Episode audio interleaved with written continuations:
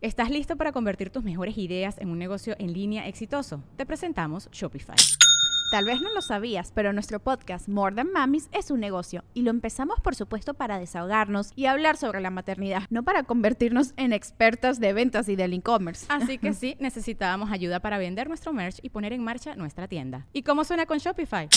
Llegó otra venta. Shopify es la plataforma de comercio que está revolucionando millones de negocios en todo el mundo. Ya seas un emprendedor desde tu casa o desde donde sea, Shopify es la única herramienta que necesitas para iniciar, administrar y hacer crecer tu negocio sin dificultades. Con Shopify puedo gestionar pedidos, envíos y pagos desde cualquier lugar, brindándote toda la información y estadísticas de tus ventas al detalle. Regístrate para un periodo de prueba con tan solo un dólar al mes en shopify.com barra sonoro, todo en minúsculas.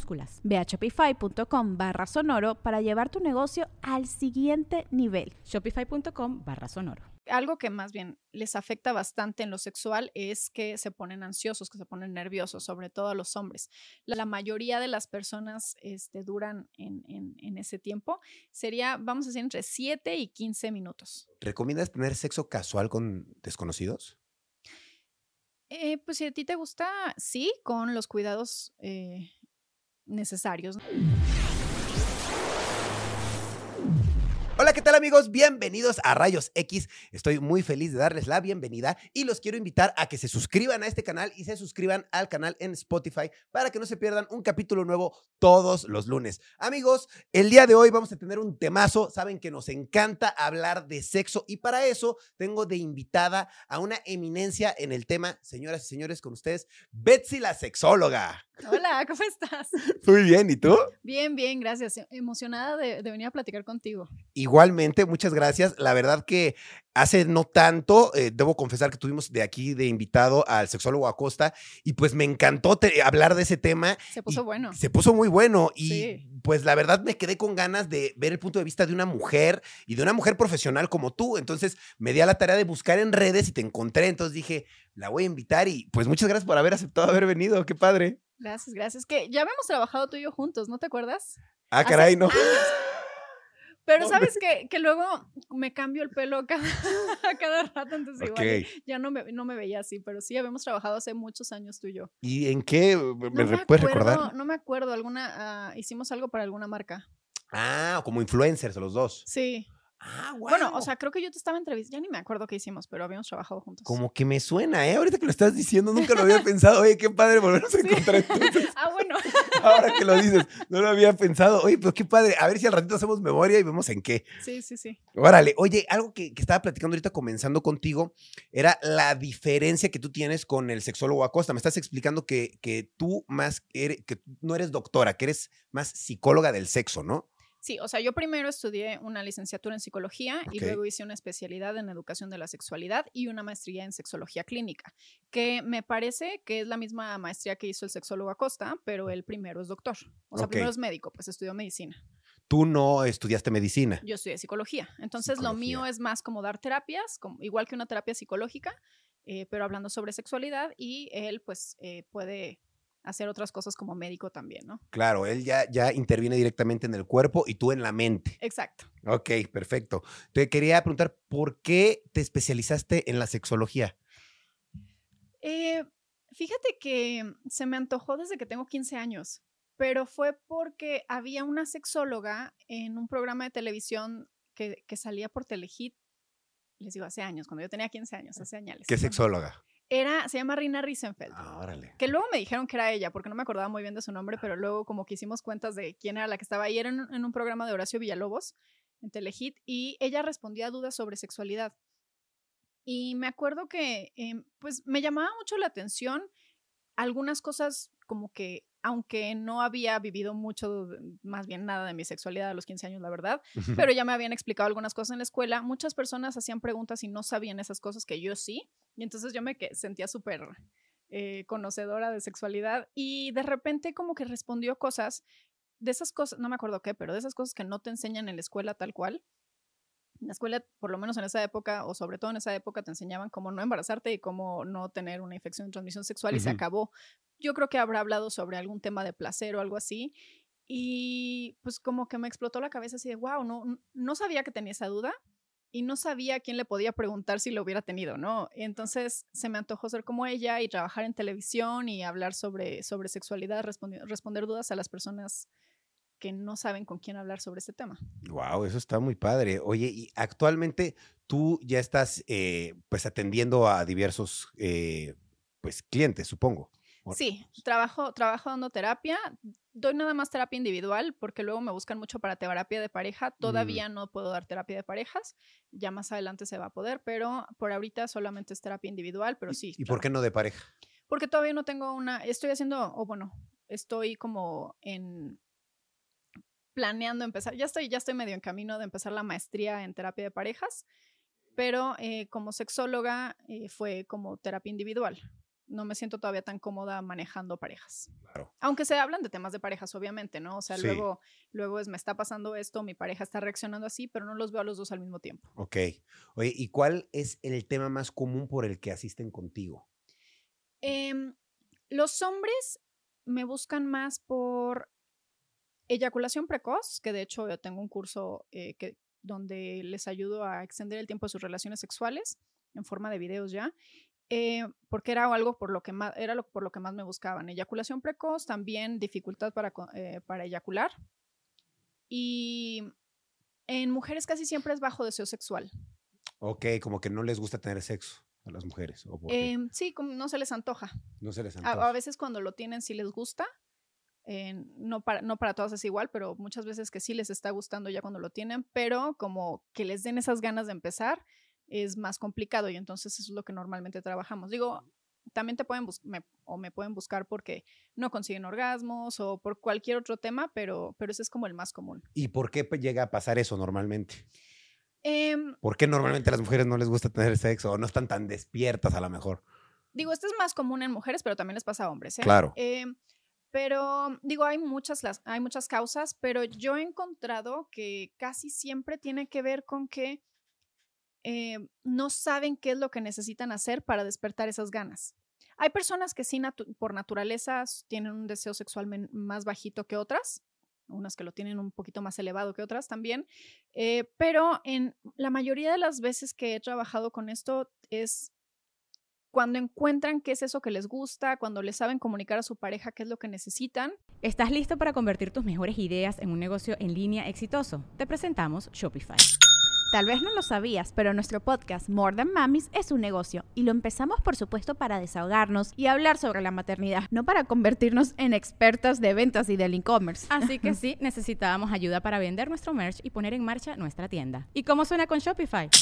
Llegó otra venta. Shopify es la plataforma de comercio que está revolucionando millones de negocios en todo el mundo. Ya seas un emprendedor desde tu casa o desde donde sea, Shopify es la única herramienta que necesitas para iniciar, administrar y hacer crecer tu negocio sin dificultades. Con Shopify puedo gestionar pedidos, envíos y pagos desde cualquier lugar, brindándote toda la información y estadísticas de tus ventas al detalle. Regístrate para un periodo de prueba con tan solo un dólar al mes en shopify.com barra sonoro, todo en minúsculas.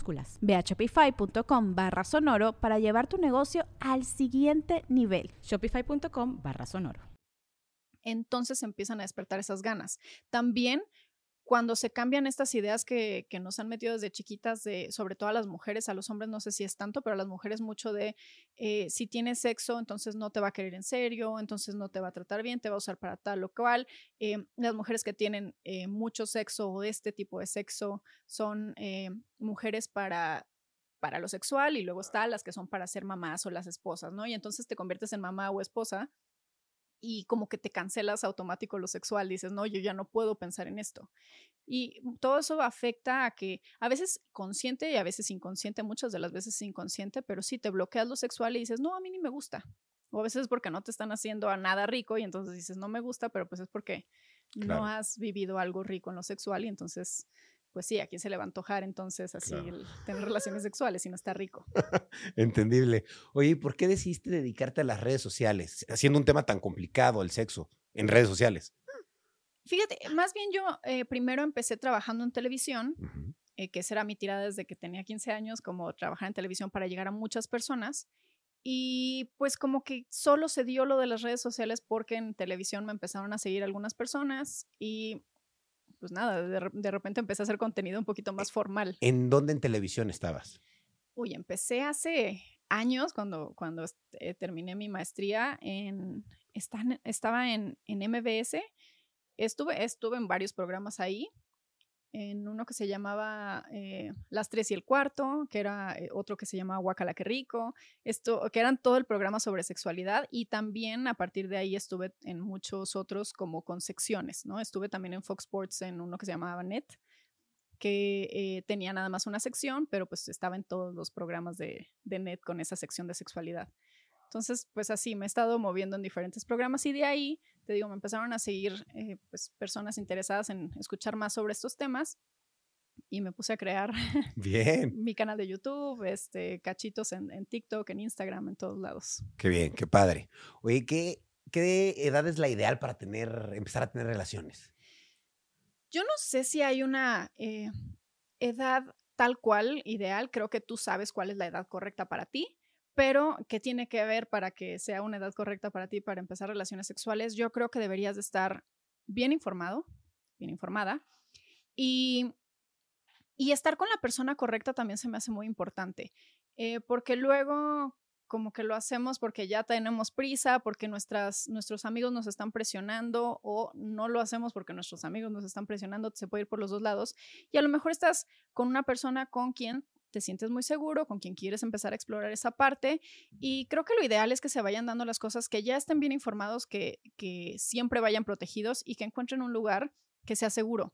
Porque luego también es eh, como no podemos hacerlo en la casa porque nos van a cachar nuestros papás o lo que sea, luego terminan haciéndolo en lugares peligrosos. Entonces, mejor buscar un espacio que sea seguro y eh, llevar siempre muchos condones. Los condones son lo único que te protege contra infecciones de transmisión sexual y si te llevas uno, el que tienes 20 años con él en la cartera, se puede romper y aunque sea uno nuevo, eh, puede que esté poniéndotelo eyacules porque pues no estás acostumbrado a esa sensación, puede que pasen muchas cosas y entonces siempre está bien tener repuesto.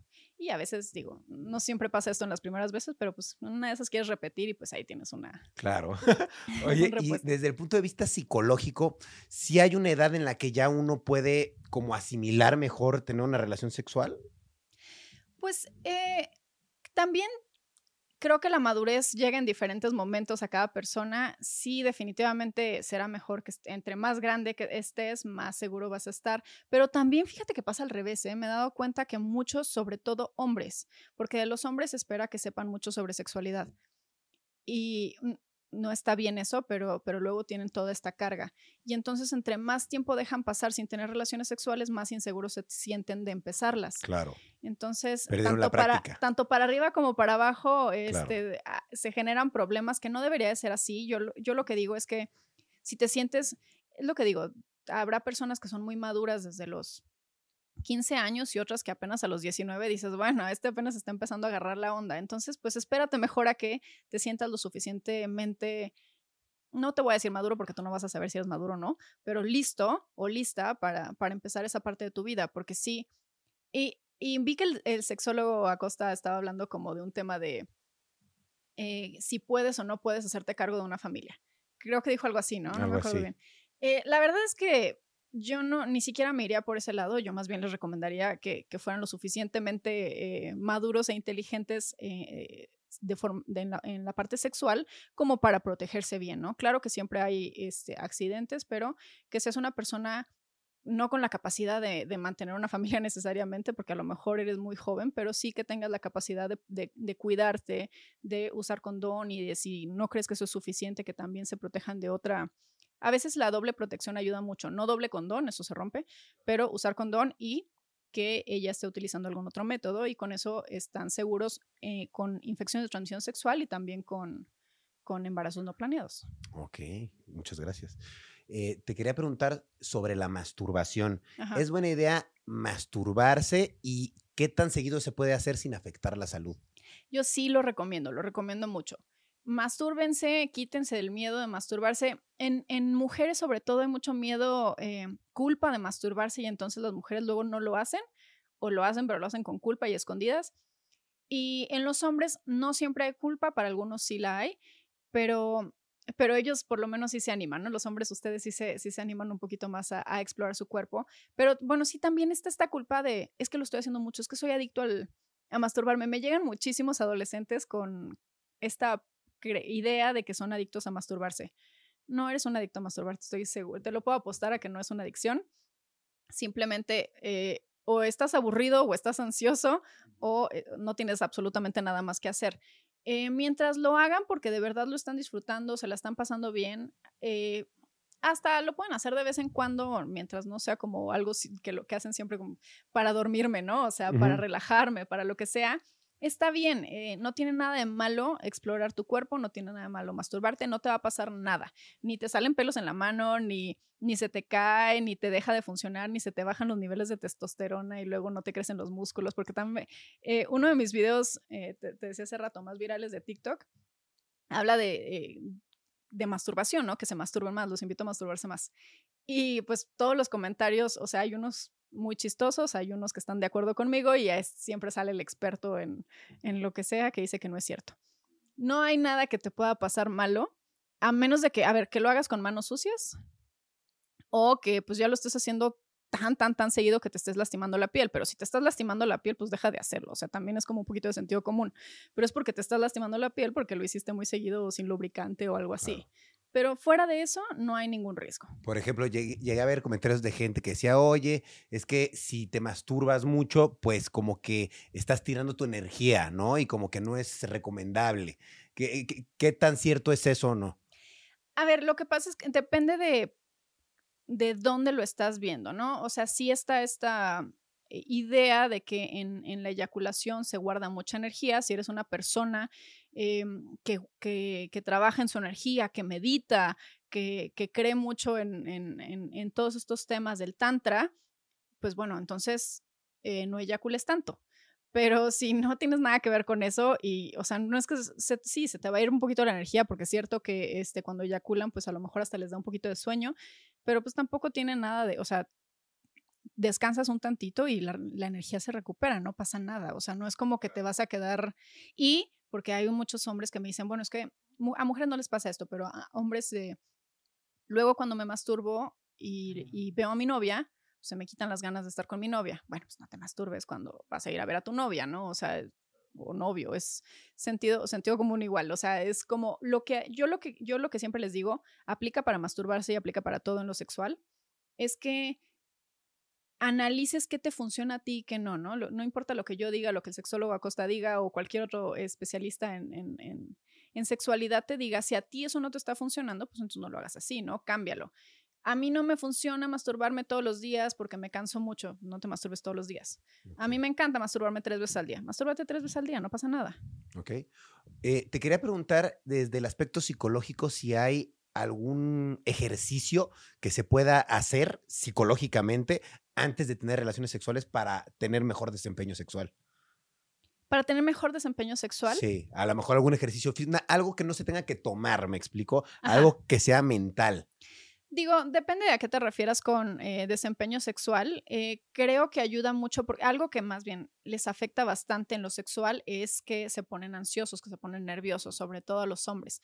Las mujeres, eh, puede pasar esto, pero las mujeres tenemos más esta creencia que no debería necesariamente de ser así, pero esta creencia de que nosotros nos podemos este, dejar llevar y el hombre es el que tiene que saber. Entonces, la presión se le pone a los hombres, se ponen más nerviosos. Algo que les puede ayudar ahí es técnicas para relajarse. Y aquí eh, una técnica que puede ayudar mucho, que también recomiendo para eh, trabajar con la eyaculación precoz, es eh, ejercicios de respiración. Respirar profundamente, inhalar y exhalar cinco, o sea, en cinco tiempos inhalas y en cinco tiempos exhalas unas cinco veces antes de empezar a tener relaciones sexuales y mantener esa respiración durante las relaciones sexuales, ya no contando porque te vas a distraer y se te va a, bajar el deseo o bajar la erección tal cual, pero, pero eh, pues sí mantener ese ritmo, ¿no? O sea, ya no cuentes eh, cinco tiempos, pero mantener una respiración profunda y calmada y entonces con eso te vas a relajar un poquito más y vas a poder disfrutar más de las relaciones sexuales. No hay una forma correcta o mejor de tener relaciones sexuales que te haga como más, vamos a decirle, bueno o más cool en el sexo. Eh, más bien está que con tu pareja se entiendan. Y creo que ahí lo que te puedo recomendar, que no es tal cual psicológico, es simplemente eh, pregúntale a tu pareja qué le gusta. O si no le quieres preguntar, escucha eh, cómo está reaccionando o voltea a ver a tu pareja cómo está reaccionando con las diferentes cosas que estás intentando para ver si le gusta o no le gusta tanto, ¿no? Y entonces prueba un poquito más de eso, quédate ahí un ratito más y eso te va a ayudar a ser un poquito mejor en lo sexual porque se están comunicando, aunque no sea de forma como hablada, se están comunicando con expresiones, con sonidos, para saber qué les gusta y qué no. Y también investigar, ¿no? Investiga qué se usa, qué, qué, está padre, qué hay nuevo en lo sexual y entonces lo intentas con tu pareja a ver si les gusta a los dos. Ok. Eh, te quería preguntar sobre el tamaño del pene. ¿Tú crees que importa y si influye en algo en, la relación? Sí importa, pero importa no porque eh, más grande o más chico sea mejor, Importa porque eh, dependiendo de tu tamaño, le podrás sacar mayor provecho si sabes qué posiciones, por ejemplo, te convienen y cuáles no. Por ejemplo, un pene muy grande puede llegar a ser doloroso para tu pareja, ciertas eh, posiciones que sean muy profundas. Entonces, si tienes un pene muy grande, a lo mejor que tu pareja sea quien tiene control en la profundidad. Si tienes un pene un poco más corto, a lo mejor están batallando con que con ciertas posiciones el pene se está saliendo a cada rato y entonces posiciones más profundas les van a funcionar más. Pero em, sobre todo en, bueno, en, la, en la vagina los primeros 5 centímetros son los que tienen como el mayor número de terminaciones nerviosas. Puedes tener un orgasmo eh, nada más usando un dedo, que un dedo pues no es muy, no es muy largo, ¿no? no es muy grande comparándolo con un pene. Em, no se necesita más. Y además el 80% de las mujeres solamente tienen orgasmos eh, con la estimulación del clítoris. El clítoris está en la parte de afuera, para quien no lo sabe, está, está por fuera y entonces no necesitarías de una penetración para conseguir un orgasmo. Estoy hablando de mujeres, ¿no? Entonces, eh, realmente no es que el tamaño haga que sea más o menos placentero, pero sí importa porque te va a ayudar a que si conoces bien qué te conviene para el tamaño que tienes, pues eh, podrás sacarle mayor provecho y tener mejor, eh, mejores momentos al tener relaciones sexuales. Y, por ejemplo, ¿el tamaño del clítoris o de la vagina importa? No necesariamente. El clítoris eh, sí, varía en tamaño. Hay clítoris que son un poquito más... Eh, lo que pasaría con un clítoris un poquito más pequeño es que a lo mejor se queda abajo del capuchón. Eh, el clítoris es... el clítoris es una partecita como una perlita que está debajo de una parte de piel. Eso que vemos normalmente que creemos que es el clítoris es el capuchón del clítoris. Ese de hecho se puede hacer para atrás y cuando lo haces para atrás ya estás estimulando directamente el clítoris. Algunas mujeres les gusta mucho, para otras es muy intenso. Entonces váyanle midiendo. Pero em, cuando es un clítoris un poquito más pequeño, se puede quedar escondido abajo del capuchón y entonces eh, no tiene tanta estimulación como uno un poquito más grande. Eh, soluciones, pues hacer para atrás el, capuchón para que, para que haya mejor estimulación o que la estimulación sea un poquito más directa, un poquito más fuerte. Eh, ya se irán entendiendo como pareja y sobre todo hablando de masturbación, las mujeres que conozcan su cuerpo al masturbarse y sepan qué les funciona y qué no, ¿no? Cómo les gusta y cómo no tanto. Ok. Eh, te quería preguntar sobre el punto G. ¿Todas las mujeres tienen punto G? ¿Todos los hombres tienen punto G? Eh, los hombres más bien tienen, eh, se le llama punto P, que es, ah, porque es la próstata. Ok. Y si todo, bueno, a menos de que se las hayan quitado, todos los hombres tienen próstata y eh, para muchos hombres es placentero que se estimule esa zona, para muchos no, porque puede ser algo incómodo que anden por esa zona, porque la forma de llegar a la próstata pues es ah, por, por el ano, ¿no? Claro.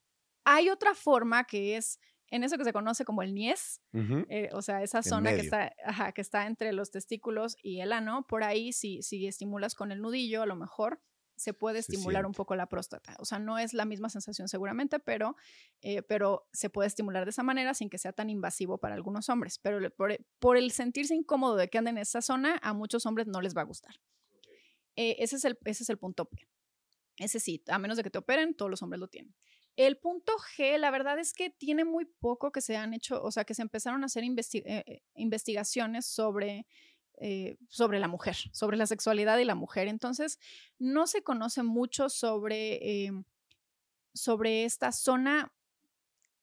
no se sabe qué es. Ya ahorita lo que están diciendo es que son simplemente terminaciones nerviosas del mismo clítoris. Entonces, que es como un pedazo donde se, donde hay demasiadas terminaciones nerviosas del clítoris, porque el clítoris no solo está esa partecita de afuera, sino que va todo por dentro, pero también atraviesa los labios mayores, los labios menores, o sea, sí está en, es como se ramifica por ahí, por adentro, y entonces se cree que es eso, eso lo que puedes encontrar. Y para algunas mujeres es como bastante evidente o muy fácil de encontrar esa zona y otras pues no lo sienten tanto o no se encuentra tan fácil.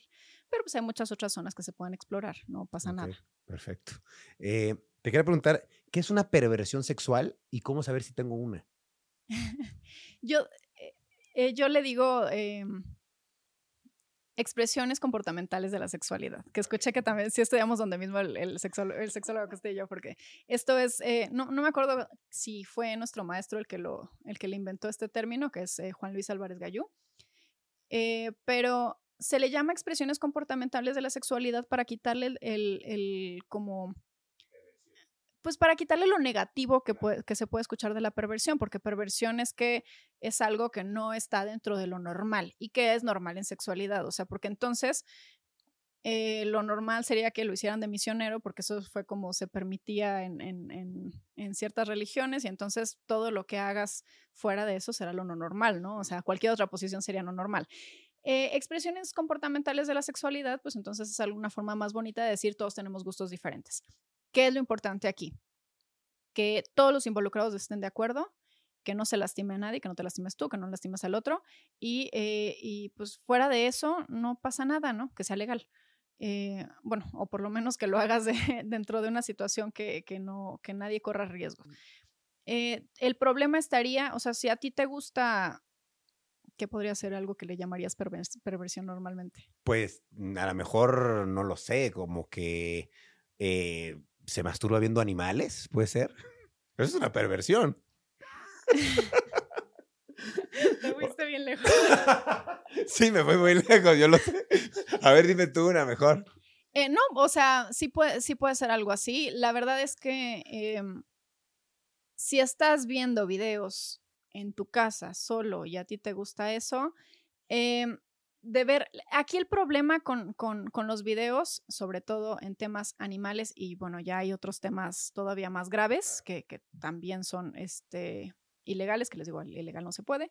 Eh, el problema es que estás lastimando en el video de alguna forma a ese animal, claro. a menos de que estés viendo animales aparearse naturalmente, Exacto, sí. como en la jungla, lo que sea, pues date.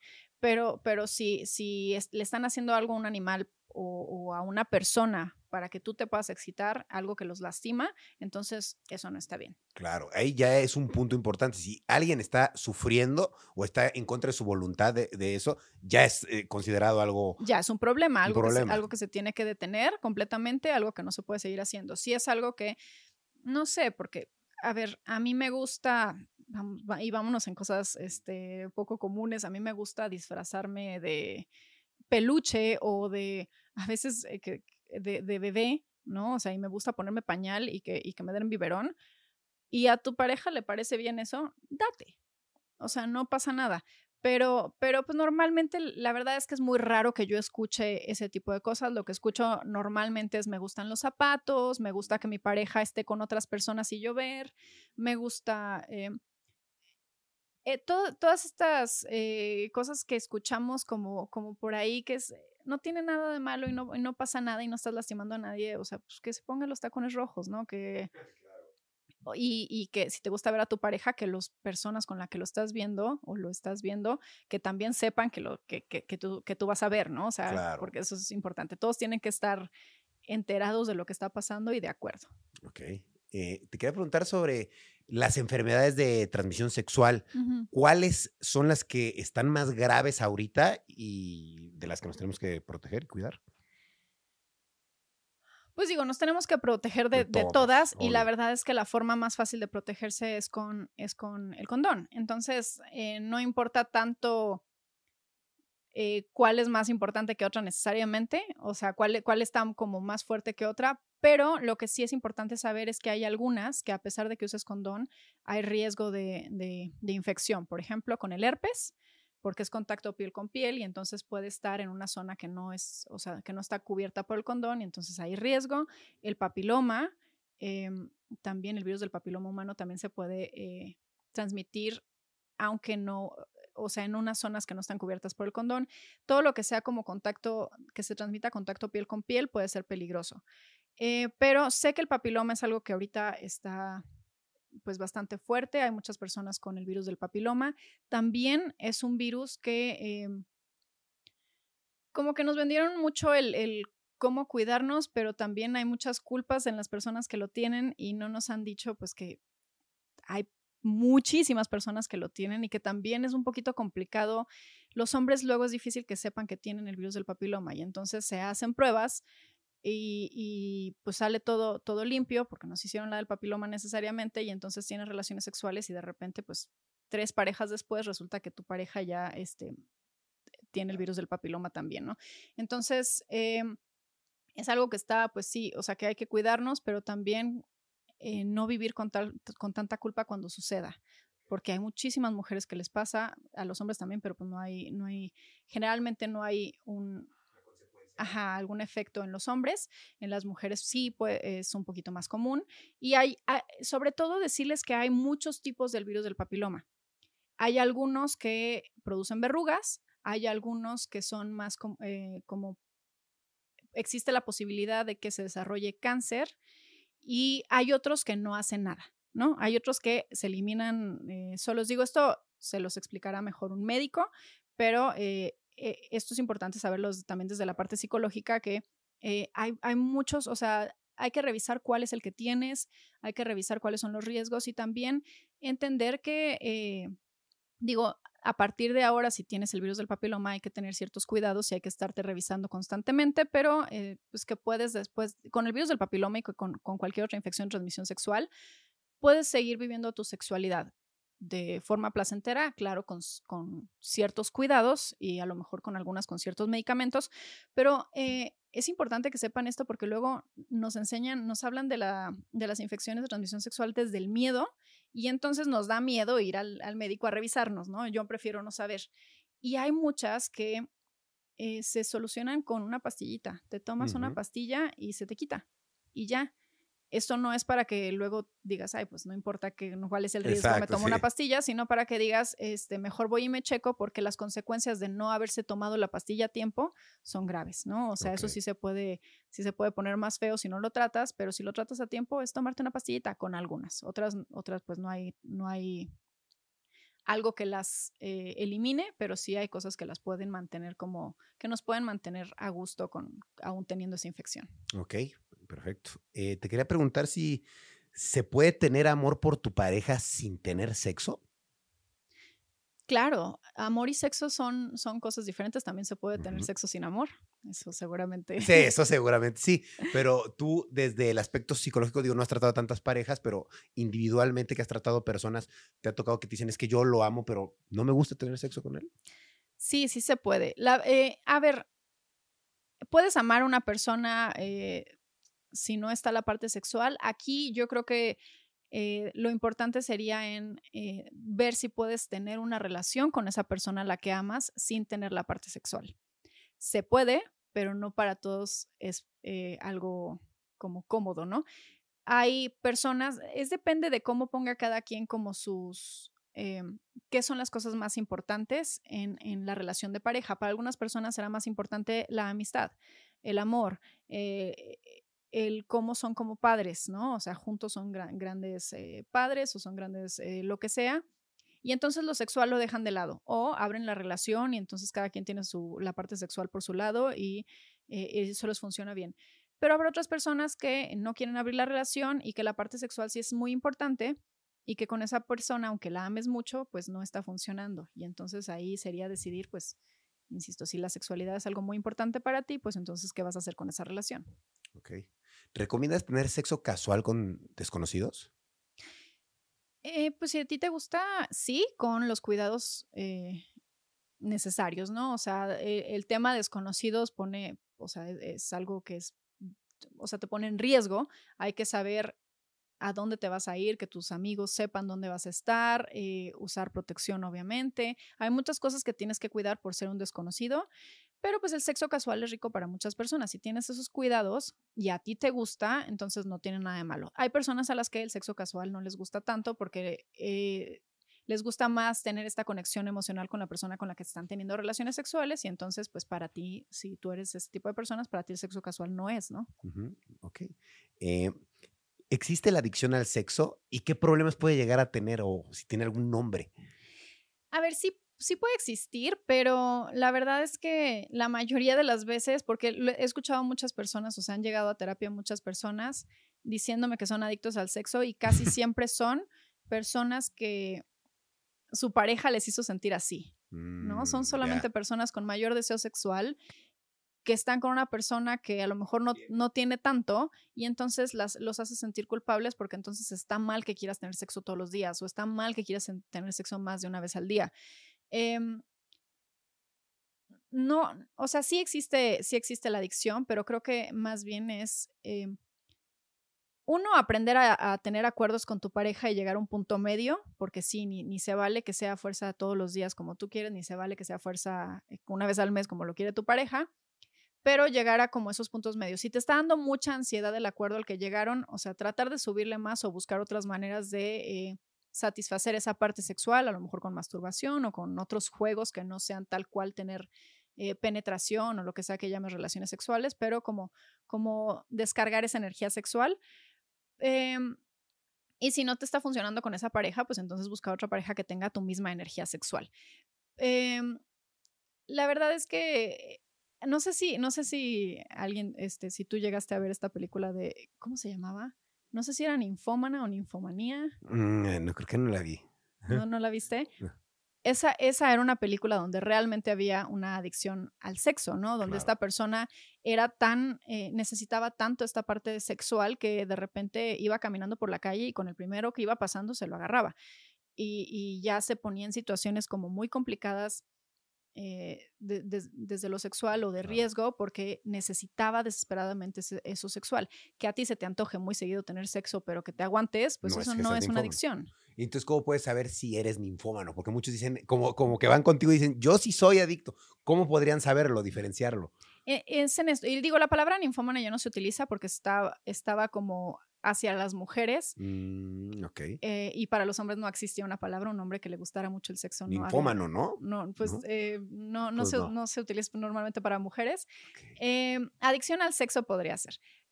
¿Cómo saberlo? Pues esto, si lo puedes controlar, ¿no? Si de verdad, si de verdad es una... des- Es lo mismo que decir, me gusta mucho, no sé, tomar unas cervecitas los viernes.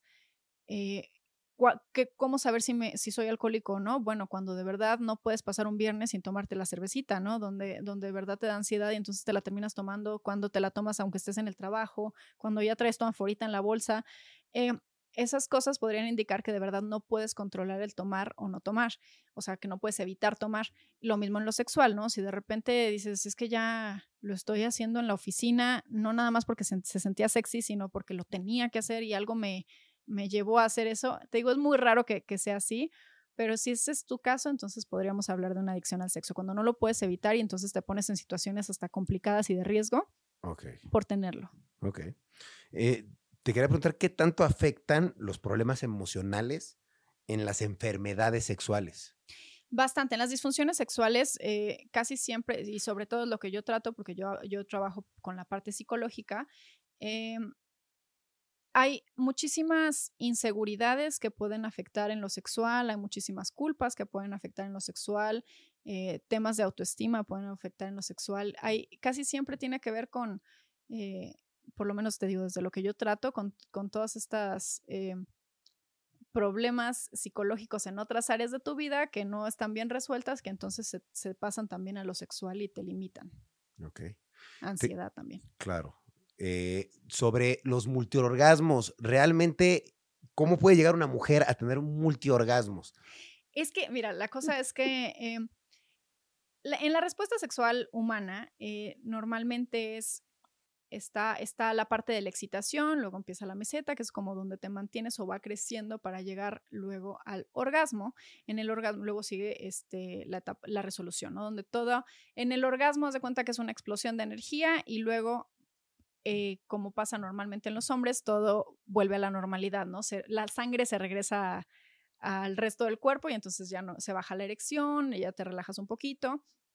En las mujeres, la sangre que se acumula cuando estás excitado en órganos sexuales se queda como un ratito más ahí. Se tarda un poquito más como en liberarse y en regresar a, como digamos que mantenemos más tiempo una erección, que el clítoris también se, se, erecta. Entonces, como si fuera mantener una erección en el hombre, que dices, bueno, pues si ya tengo una erección, le sigo dando. En las mujeres pasa eso, seguimos, seguimos con la sangre ahí acumulada y entonces es más fácil que conectemos con más orgasmos sin que, sin que tenga que volver a empezar este, esta, ciclo sexual, ¿no? Este volver a tener que excitarnos y volver a tener que eh, como, como acumular la sangre en esa zona, ya se quedó ahí. Entonces los puedes conectar. ¿Cómo hacerle? Cuando ya tuviste uno, eh, como que seguirle, mantenerte, por, mantenerte por esta zona, a lo mejor puedes conectar, seguir haciendo lo mismo que estabas haciendo, se puede conectar ese segundo orgasmo, tercero, cuarto, los que sean, o eh, también cuenta como multiorgasmos las personas que en las mismas relaciones sexuales pueden tener varios, aunque sean en diferentes momentos. A lo mejor tuviste uno durante el juego previo, ¿no? Te estaban masturbando, te estaban dando sexo oral y tuviste un orgasmo. Y luego empezó la penetración y como ya habías tenido uno, más adelante tuviste un segundo orgasmo y uno tercero mm, eh, al final. Ahora, no hay que, eh, digo, es muy rico cuando, cuando hay muchos seguidos. Les digo, la técnica es como, como tratar de conectar varios eh, haciendo lo mismo que estabas haciendo antes que ya hizo que uno, que uno apareciera. Pero si no llegan muchos, tampoco se frustren, porque luego cuando estamos pensando en que queremos tener más orgasmos o que queremos conseguir uno, porque a veces sobre todo en, las mujeres estamos, sí, las que son, o sea, las que pueden ser multiorgásmicas y están las que nunca han tenido un orgasmo, ¿no? Entonces, eh, no se frustren por, querer tener este, tres cuando apenas están teniendo, o sea, la, el conocimiento o las técnicas que se necesitan para conseguir los, los, primeros o unos cuantos. Entonces, con que tengas orgasmos de vez en cuando y disfrutes de las relaciones sexuales, debería de ser más que suficiente. Ok. Te quería preguntar sobre la eyaculación femenina. ¿Todas las mujeres pueden eyacular? ¿Y cómo pueden lograrlo más fácilmente también? Esto es lo mismo que te digo que no se ha investigado tanto y que em, algunas personas dicen que, por, sobre todo porque yo hablé con una chava que me decía que a ella la enseñaron o sea que ella fue a una clase para tener eh, eyaculación femenina y que a todas las mujeres que estaban ahí en esa clase lo lograron. Y entonces, pues eso indicaría que a, todas o a la mayoría de las mujeres lo podrían lograr, pero también hay investigaciones que dicen que em, aunque, las, aunque tengamos esa eyaculación femenina, a veces el líquido que sale es tan poquito que no se nota. También temas de eyaculación femenina, este, a veces puede salir como en este eh, como chorro, como, como lo que conocemos como squirt, y otras veces sale como cascada, ¿no? Nada más es como, como o sea, no tiene tanta potencia cuando sale y también son diferentes formas de eyaculación femenina. Em, no la necesitas porque, o sea, qué padre si, si, si lo vives así, qué padre si la tienes, no es tampoco algo para avergonzarse, es algo rico, es una forma eh, que tienes tú de vivir tu sexualidad o algo que le pasa a tu cuerpo. Si a ti no te pasa, tampoco pasa nada, porque... Eh, no es que si no hay eyaculación no hay orgasmo, porque me ha tocado muchas mujeres que me escriben diciendo, es que mi novio piensa o mi pareja piensa que, eh, que no estoy sintiendo rico porque no eyaculo. Y o sea, no sé dónde sacaron esa idea, pero no es necesario, ¿no? O sea, les digo, si pasa, qué padre, es algo que, el cuerpo de esta eh, persona con la que estás puede hacer. Y si no pasa, no pasa nada porque hay otras formas eh, para disfrutar y los orgasmos no necesitan ir acompañados de la eyaculación como normalmente pasa con los hombres. Ok. Eh, ¿Qué sucede con las mujeres cuando llegan a la menopausia? ¿Dejan ya de tener sexo o por qué pierden ese interés? Se puede bajar el deseo sexual porque, a ver, están teniendo un, desmadre hormonal, ¿no? O sea, están, este, las hormonas están cambiando y entonces se puede bajar el deseo sexual, pero no necesariamente se tiene que acabar. Eh, de hecho, hay muchas mujeres que como que se les, se les sube el deseo sexual porque dicen, bueno, ya no tengo nada que preocuparme de, de, un embarazo no planeado o algo así, ¿no? Ya puedo estar a gusto. Aparte que suele ser en una etapa de la mujer en donde ya conocen bien su cuerpo, ya están seguras con su sexualidad, este, bueno, si lo han ido construyendo a lo largo de, los años, como que a esa edad ya se sienten más seguras. Entonces pueden disfrutar de otra forma de la sexualidad. Lo que puede pasar, no solo en mujeres, también les puede pasar a los hombres en cierta edad, es que eh, la sexualidad simplemente sea diferente ya no es tan intensa, ya no es tan seguido, ya no es, eh, pero, pero sigue siendo rica, sigue siendo bonita, sigue siendo algo que, que disfrutan.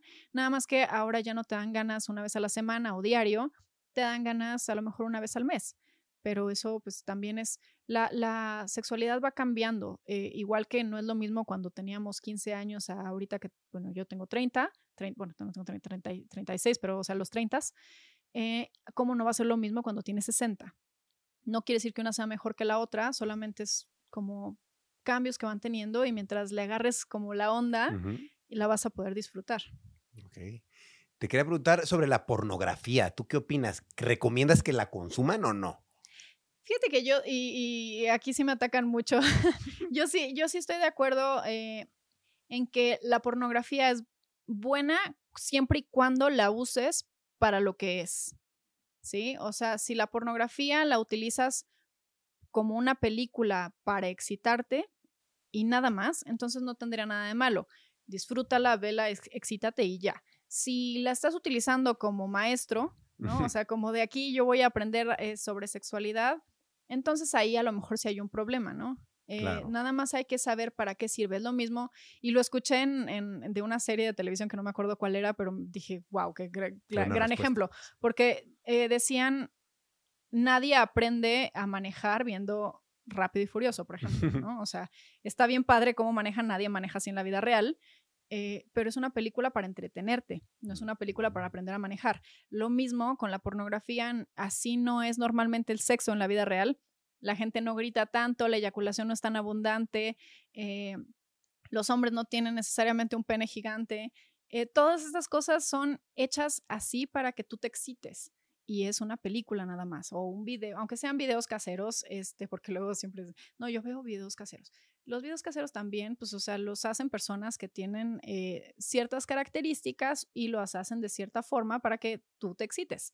Entonces, eh, utilízalos para eso, para excitarte, no para, no como guía de cómo debería de ser el sexo. Si te está afectando, si de repente dices, ya no me excito tanto en la vida real, porque no gritan tanto como en, como en, la, eh, como el porno que veo, ya no me excito tanto porque mi pareja no se parece a las que yo veo normalmente cuando veo estas películas, entonces deja de verlas.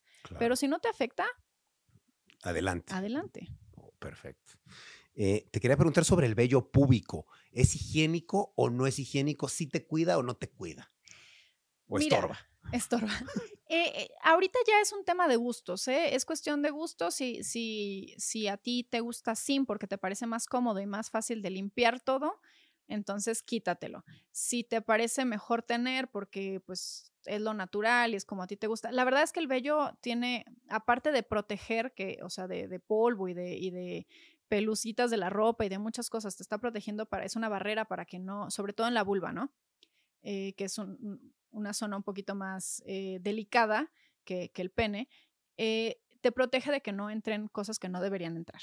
Pero la verdad es que tampoco es tan, tampoco es tan grave, o sea, no hay mucha diferencia entre los que se dejan eh, vello púbico y los que se lo quitan en tema de infecciones de transmisión, no infecciones de transmisión sexual, de infecciones, porque hay infecciones en, las mujeres sobre todo que son porque me puse ropa interior de tal material, porque este, estuve mucho tiempo en la alberca, porque lo que sea, ajá.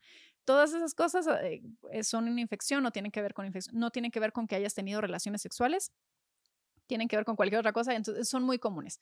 Eh, pero no se ha visto que aumente o que disminuya mucho si tienes o no tienes vello púbico. Entonces será cuestión de gustos. Lo único eh, que sí es importante si decides quitártelo para hombres y para mujeres es que depende de la técnica que utilices, como si hay riesgos de cortaditas, por ejemplo, con el, eh, con, el rastrillo te puedes cortar, con, con, la cera a lo mejor te puedes quemar o te puedes lastimar, pues entonces tener cuidado mientras esté lastimada tu piel de no tener relaciones sexuales porque pues hay mayor riesgo de que por ahí entre alguna infección. Claro. Ok, buen dato. Eh, en tu consultorio, ¿cuál dirías que es el caso más fuerte o extraño que te ha tocado atender?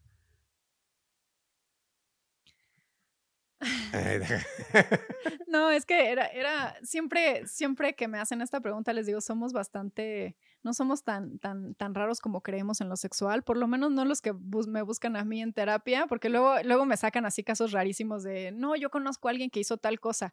Y yo, bueno, no sé, o sea, a mí en terapia, por lo menos lo que me ha tocado, la verdad es que somos bastante similares en lo que nos gusta sexualmente. Claro que y es que también a mí como sexóloga, pues no es que me brinque mucho el que lo que les decía hace rato, ¿no? Este, me gustan, me gustan los tacones o me gustan este que mi pareja tenga sexo con alguien más. No me voy a asustar y no te lo voy a contar como algo de rarísimo. A alguien le, alguien le gusta esto. Pero tampoco ha habido nada que, que de verdad me asuste. Y si hay, no van a terapia sexológica, creo. O sea, ok, no lo cuentan. Sí, porque eh, sobre todo creo que algo que me podría asustar sería algo que fuera ilegal, ¿no? que estuviera dañando a otra persona.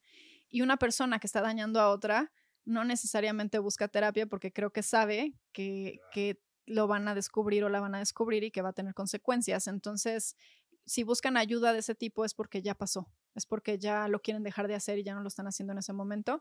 Hasta ahora no me ha tocado, la verdad es que nada, nada fuera de lo que yo considero normal. Ajá, común, En, lo sexual. Te quería preguntar sobre las mujeres cuando recién se alivian y tienen hijos, ¿cambia mucho su organismo sexual después de que se alivian y tienen hijos?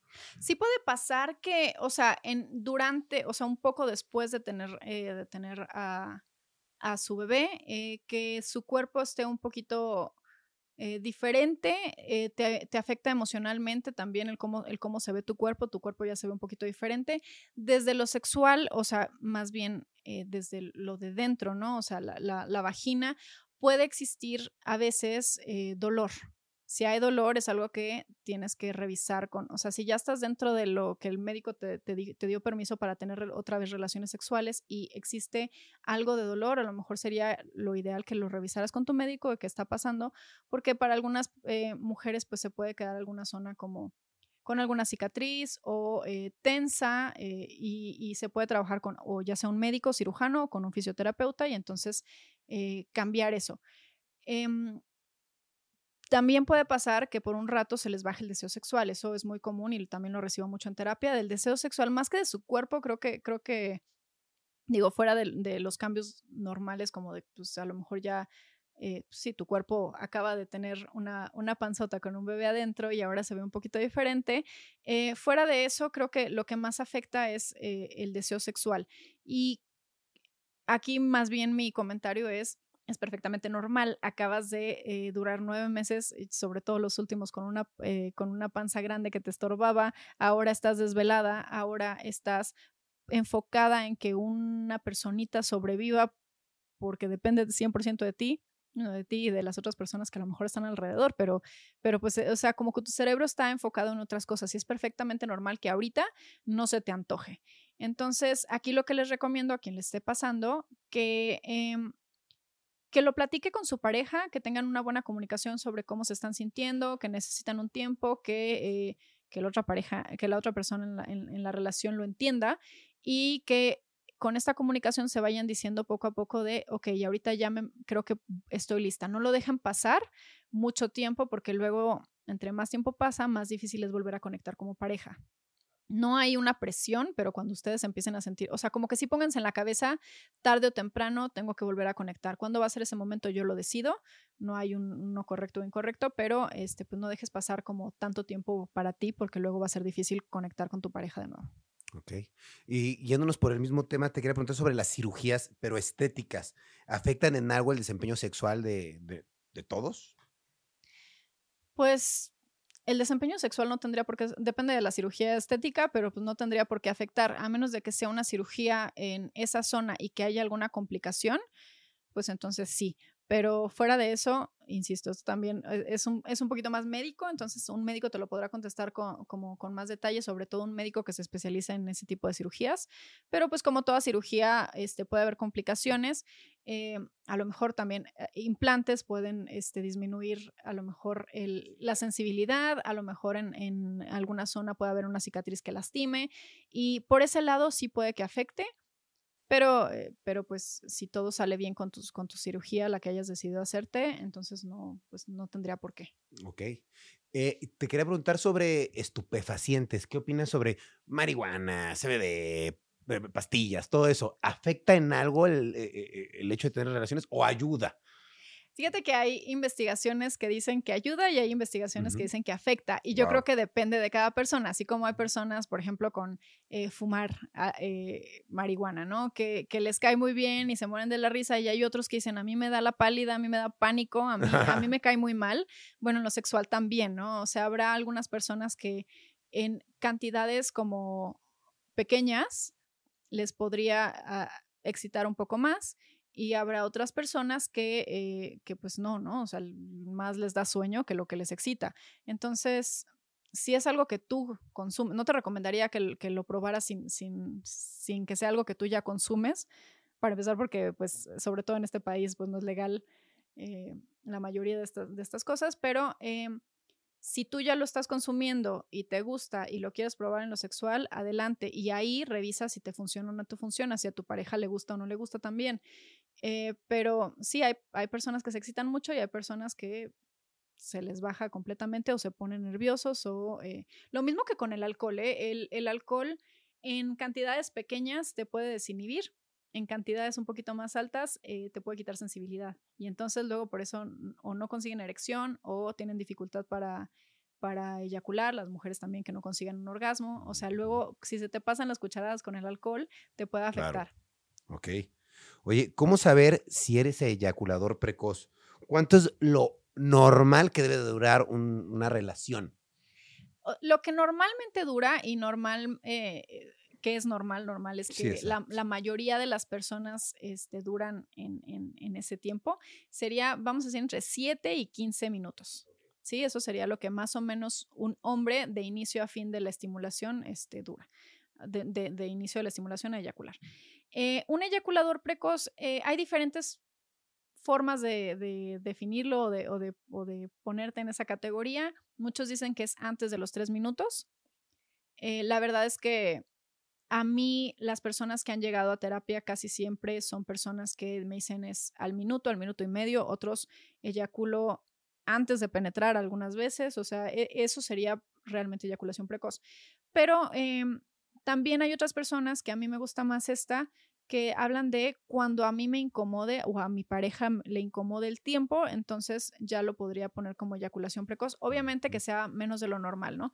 No te, no te pondría como eyaculador precoz y duras 15 minutos y dices, es que mi pareja necesita 20, no eres eyaculador precoz, solamente no están haciendo las cosas que necesitan hacer para que tu pareja también alcance el orgasmo. Claro. Duras perfectamente normal. Hasta 7 minutos es este, normal, pero, pero les faltan hacer otras cosas antes. Pero si a los 3 minutos, y por qué digo que es importante que sea que a ti o a tu pareja lo afecte, si a los 3 minutos tú eyaculas y tú y tu pareja están a toda madre, pues entonces no es un problema, no es eyaculación precoz, ustedes están bien, su sexualidad está bien y no hay ningún, nada que resolver. Si a los tres minutos o al minuto y medio estás eyaculando y pues tu pareja está frustrada o tú estás frustrado, entonces ahí sí se puede trabajar. Y lo padre de la eyaculación precoz es que se puede trabajar. O sea, hay, hay, hay, formas de, hay formas de extender el tiempo de tus relaciones sexuales. Qué bien, ok. Oye, ¿cómo sé si tengo disfunción eréctil? ¿Y cómo se trata?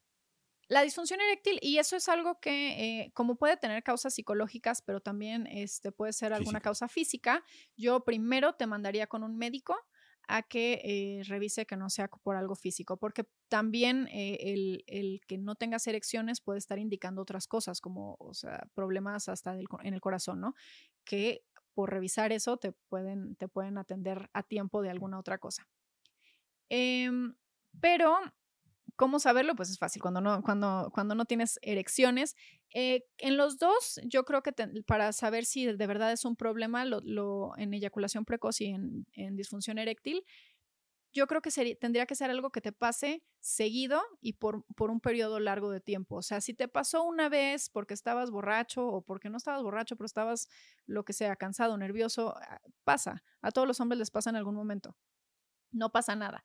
Eh, si te pasa una vez, de vez en cuando, si, y aparte también puede pasar que te pasó una vez y luego te pusiste nervioso para la segunda y también te volvió a pasar, eso no es eyaculación precoz ni tampoco es disfunción eréctil, eh, eso simplemente es nervios, ¿no? Y a todos los hombres les pasa. Si te relajas y si respiras con estos ejercicios que les dije al principio que hicieran de respiración, Cinco, cinco, cinco y cinco. cinco inhalas, cinco exhalas unas cuantas veces. Em, con eso te puedes relajar y aparte platicando con tu pareja de cómo, ah, yo creo que la sexualidad eh, tiene que ser algo divertido, tiene que ser algo para reírse, para disfrutar, para pasársela bien, eh, no, no, no reírse en burla, sino reírse en disfrute. Entonces, eh, si de repente no consigues una erección, ríete con tu pareja y di, te la debo, ¿no? O sea, para la otra, para la otra, o, o qué más vamos a hacer, ¿no? O sea, si no hay una erección, se pueden hacer muchas otras cosas. Em, pero sí, tendría que pasar, para ponerlo ya como tengo un problema, yo diría que te pase la mayoría de las veces en un periodo, vamos a decir, de seis meses, que no estás consiguiendo erecciones. Una forma de saber si tiene que ver con algo físico, igual yo te re- recomendaría de todas formas ir con un médico, pero eh, los hombres suelen tener erecciones en las mañanas. ¿no? Yo. Ujú.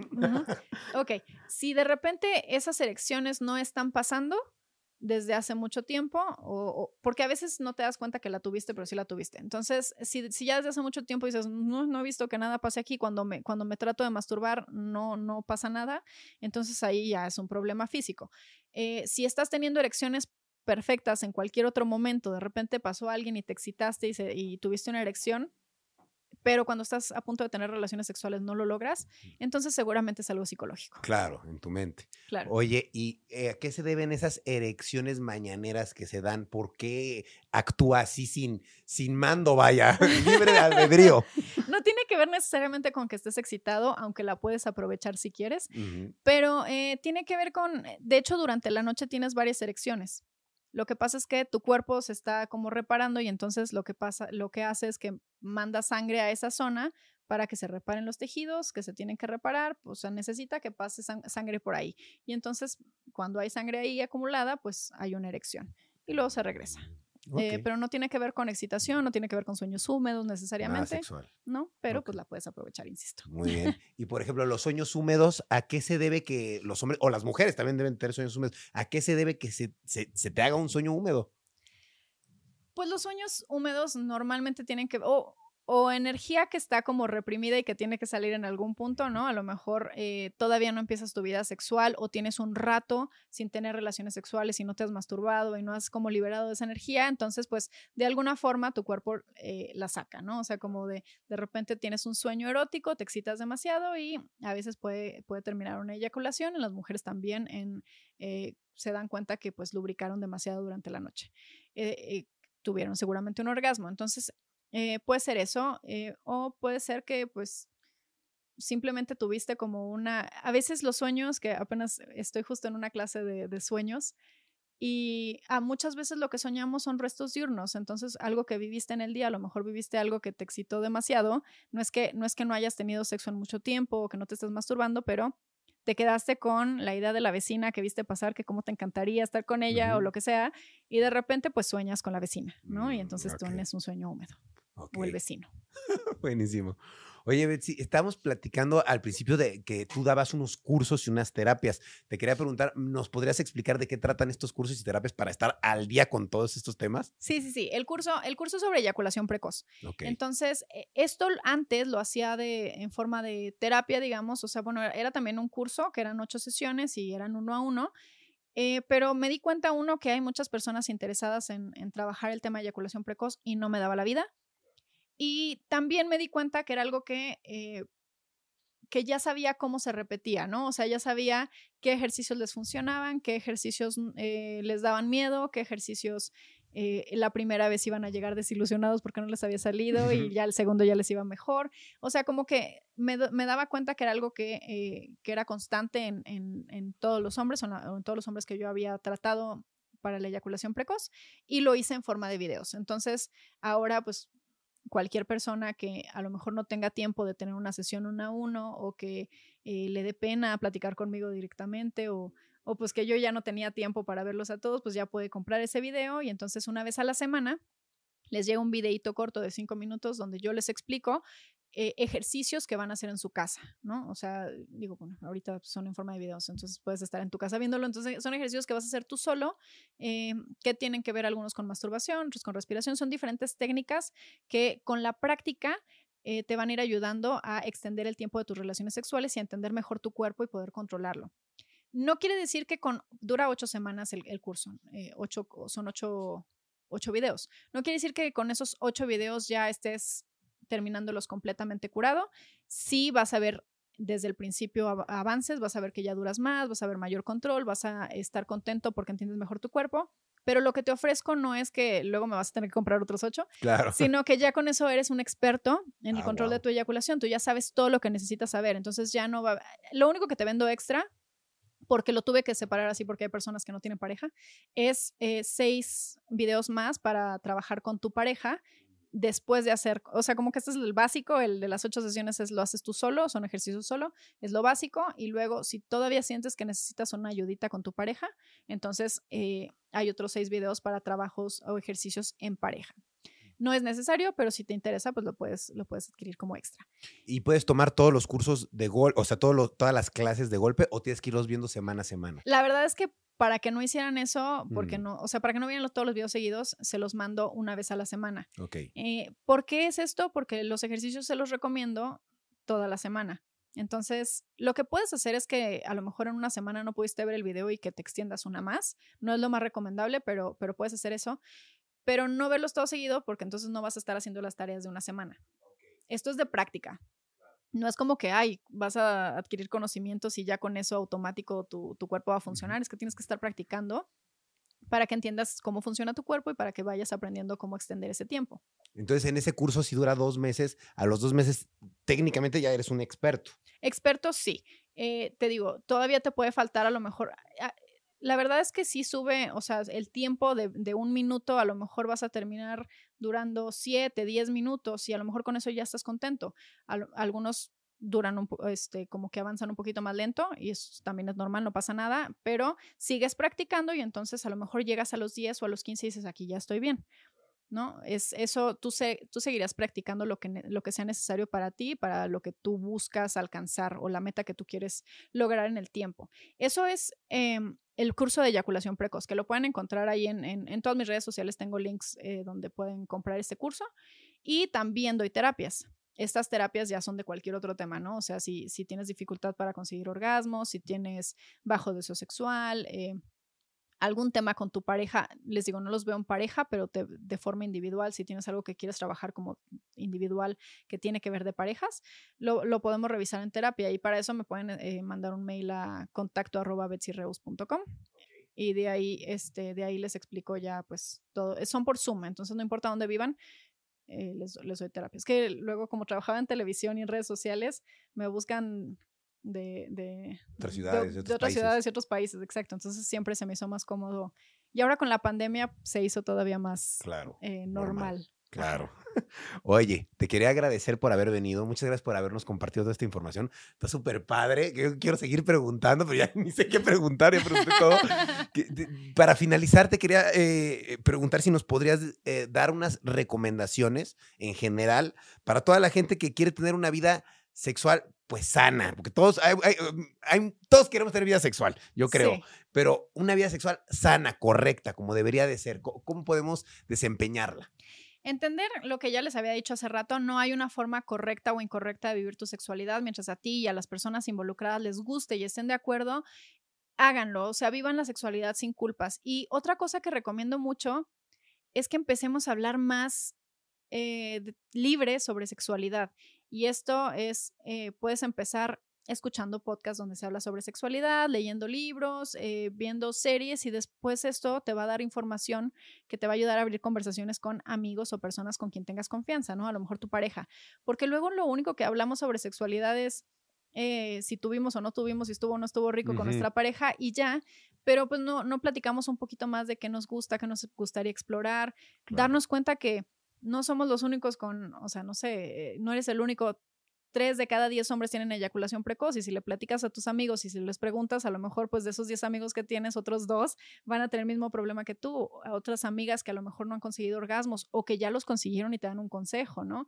Entonces es bueno que empecemos a platicar más sobre sexualidad, que lo veamos como algo normal y que eh, entendamos que no hay una forma correcta o incorrecta, nada más vive la tuya como tú quieras y está bien y nadie se va a enterar, ¿no? O sea, están, están adentro de un cuarto, nadie tiene por qué enterarse o saber qué, qué están haciendo allá atrás de, esa puerta. Entonces, nada más disfruten. Ok, perfecto. Oye, muchas gracias, Betsy. ¿Cómo te pueden seguir en todas tus redes, encontrarte todo? ¿Cómo estás? En todos lados estoy como Betsy Reus. Betsy es con S y con Y, Reus con doble S. Eh, estoy en YouTube, en, Instagram, en TikTok también. Eh, les digo, mi correo es contacto arroba betsyreus.com. Entonces también por ahí si tienen alguna duda o si quieren terapia, por ahí me pueden escribir. Ok. Oye, pues muchas gracias por haber venido, Betsy. Te agradezco mucho y pues pongo a tu orden el podcast cuando gustes, lo que necesites. Aquí eres más que bienvenida, ¿eh? Muchas gracias. Órale, y muchas gracias a ustedes por estar viendo o escuchando Rayos X. Recuerden que estos temas nos encantan. La sexualidad, amigos, hay que ponerle mucha atención. Yo sé que es un tema tabú para muchos, a muchos les da miedo, a muchos les da gusto también, ¿no? Pero pues hay que atreverse, hay que escuchar, hay que aprender y hay que ponerlo en práctica. Pero bueno, yo me despido, amigos. Muchas gracias por estar viendo o escuchando Rayos X. Nos vemos otro capítulo nuevo el próximo lunes. Cambio y fuera. Step into the world of power, loyalty, and luck. I'm gonna make him an offer he can't refuse. With family, cannolis, and spins mean everything. Now, you wanna get mixed up in the family business. Introducing The Godfather at Choppacasino.com. Test your luck in the shadowy world of The Godfather slot. Someday, I will call upon you to do a service for me. Play The Godfather, now at Choppacasino.com. Welcome to the family. No purchase necessary. VGW Group. Void where prohibited by law. 18 plus. Terms and conditions apply.